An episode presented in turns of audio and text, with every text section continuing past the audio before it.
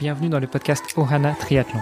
Je suis Hermano et avec Olivier de Scooter, chaque jour de la semaine, en quelques minutes, nous vous expliquons comment débuter, progresser et enfin performer dans le triple effort. Aidez-nous à faire grandir la communauté en partageant ce podcast au plus grand nombre et en laissant une revue et une note sur Apple Podcast. Ça nous aide vraiment à progresser et à monter dans les classements. Allez, assez parlé, place à notre épisode du jour. Salut les sportifs, c'est Hermano. Nous sommes lundi et c'est le jour du compte-rendu des courses par Kylian Tanguy. Kylian, le micro est tout à toi, l'audience est pendue à tes lèvres. Sport Actu C'est l'actu sport. Bonjour Hermano, bonjour Olivier, bonjour chers auditeurs. Ces derniers jours, on a été gâtés en triathlon avec 4 courses ce week-end sur 3 continents différents et elles ont débuté dès vendredi avec les championnats asiatiques à Atsukashi au Japon. Chez les hommes, c'est le japonais Kenji Nenner qui a été sacré, et chez les femmes, c'est la japonaise Meng Yong Zong.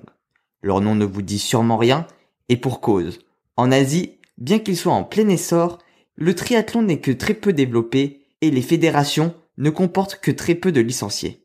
Un phénomène qui pourrait changer dès cet été grâce aux épreuves olympiques.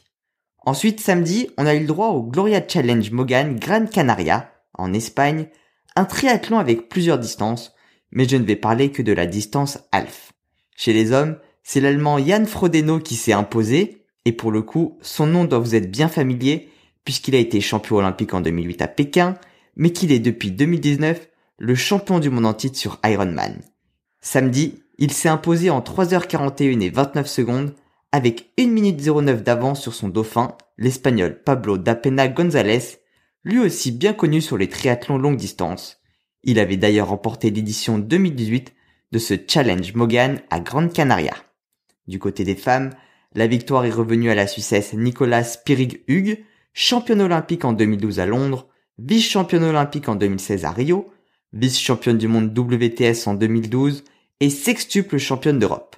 La Suissesse a dominé la course en terminant avec plus de 5 minutes d'avance sur la néerlandaise Sarissa de Vries. Direction Taïwan désormais avec également une course challenge, mais cette fois-ci dimanche, où il y avait d'ailleurs la distance full Ironman. En revanche, la start list ne comportait pas d'aussi gros noms qu'en Espagne, mais c'est le Taïwanais Wong Jinyang qui a été le plus rapide en 9h19 et 35 secondes. Malheureusement, impossible de trouver les résultats féminins, le site officiel de la compétition ne contenait pas les résultats et j'ai réussi à trouver les résultats masculins sur un site local où tout était écrit en mandarin, mais l'article n'abordait malheureusement pas la course féminine. Enfin, dernière course et troisième continent, l'Ironman 70.3 à Monterrey au Mexique. Et malheureusement, la course a été gagnée par la pandémie de Covid-19. Les conditions sur place n'ont pas permis d'organiser l'événement hier, et pour le moment, aucune date de report n'a été annoncée. Voilà pour les dernières actualités triathlon. Bonne semaine à tous, et à la semaine prochaine. Sport Actu c'est l'actu sport. Merci beaucoup Kylian pour ce compte rendu et puis bah, j'espère qu'il n'a pas été trop difficile pour toi d'apprendre le mandarin en quelques heures. En tout cas, félicitations pour la prouesse. Euh, chers auditrices, chers auditeurs, je vous donne rendez-vous demain mardi pour une nouvelle série que nous allons entamer avec Olivier et euh, le sujet est encore inconnu. Surprise pour demain. Vous avez apprécié cet épisode Alors taguez ohana underscore tri sur Instagram et si ce n'est pas déjà fait, laissez un commentaire sur Apple Podcast.